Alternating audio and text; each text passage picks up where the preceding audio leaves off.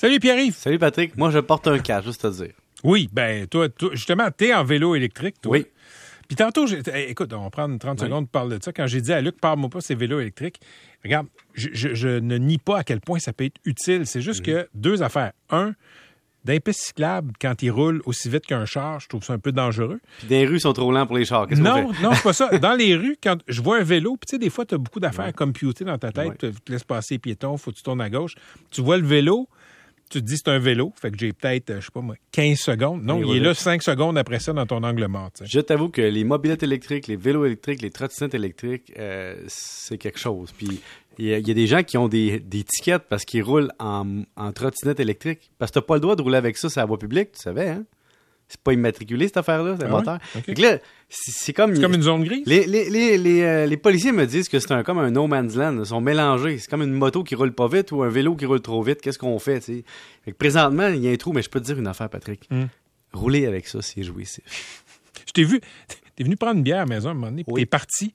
T'es Hein? parti comme une fusée. Ah oui, je me sentais comme euh, Scott Scott dans les Sentinelles de l'air. Voilà.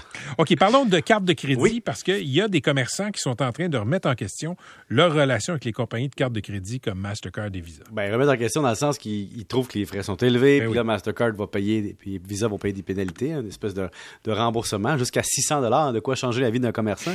mais, Patrick, Oui, en vertu d'un recours collectif. Oui, mais l'affaire qui est fou, c'est que, pas folle, mais qu'on sait, c'est que l'automne prochain, les commerçants pourront maintenant avoir un prix différent si tu payes par carte de crédit. Et ça, Mastercard et Visa ne te permettaient pas avant. Et donc, ça, ça va peut-être changer. Évidemment, je pense pas, Patrick, que les commerçants vont se mettre à mettre euh, deux prix.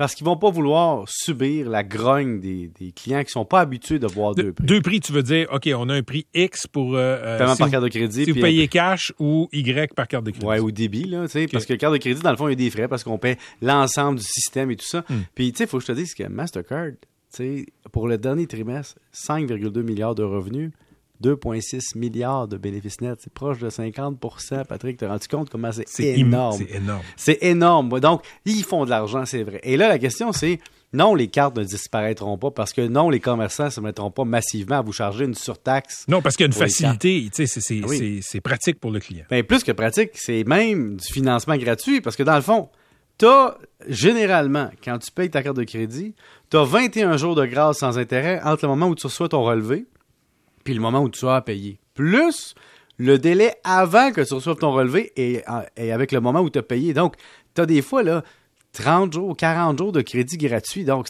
c'est quelque chose qui est incroyable. Ça permet aux gens de décaler l'obligation de décaisser sur plus d'un mois. Donc, c'est sûr que même s'il y a des frais supplémentaires à l'utilisation, même si nous payons collectivement, on aime tous ça, profiter de cette affaire-là qui est très pratique. Mhm. Mais on le paye dans nos frais. Il ne faut pas, se- pas se leurrer quand on achète de quoi. Le commerçant, comme il y a ces frais-là à payer, ça rentre dans le prix puis tout le monde le paye. L'autre question, on dit Ouais, mais Mastercard va commencer euh, bientôt à, à nous euh, à faire disparaître la carte de crédit, puis Visa aussi, on va commencer à reconnaître notre face. Puis là, ça amène toutes les questions de, de- de- de reconnaissance des, des Mm. droits, des, affaires personnelles et tout ça. Mais il va y avoir beaucoup de sécurité investi là-dedans. Mais il y a un point, par contre, c'est que c'est vrai que c'est bizarre d'avoir un système financier où, oui, les banques prennent le risque de crédit. hein, c'est la banque qui prend ton risque de crédit avec la carte.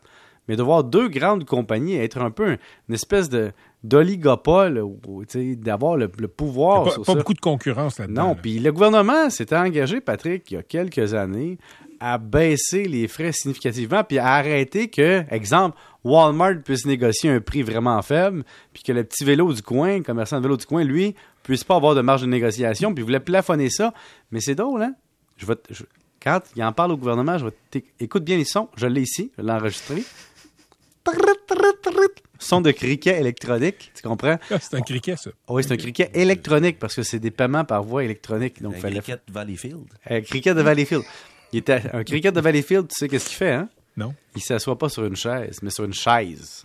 Voilà. Bon, je t'amène sur un autre Oui. euh, euh, dossier en terminant. là. On sait qu'il va y avoir une hausse du taux directeur. Ça pourrait euh, monter à 3% Oui, mais imagine, Patrick, là, Là, il y a un, il y a un sous-gouverneur de la Banque du Canada qui dit ah, on pourrait s'en aller vers du 3% de taux directeur. Juste mettre ça en perspective, présentement, après la hausse d'hier, OK, du 1er juin, excuse-moi, après la hausse du 1er juin, nous sommes rendus à un taux préférentiel de 3,7% avec un taux directeur de 1,5 Donc, si on monte encore de 1,5% on va être rendu à un taux préférentiel de 5,2 donc, à peu près, Patrick, dis-toi qu'il y a des gens qui réussissent à négocier 1% de rabais à peu près, là, ou 0,8% dépendant 4 à négocier, là, sur ton taux préférentiel. En somme, tout le monde va payer 4 sur du variable éventuellement si on atteint ça.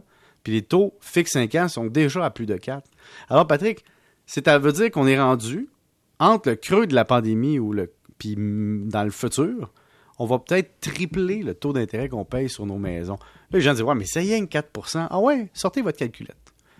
4% sur 700 000, parce qu'il y a des prêts qui sont élevés, là, 600 à 700 000, c'est des dizaines de milliers de dollars en intérêt par année.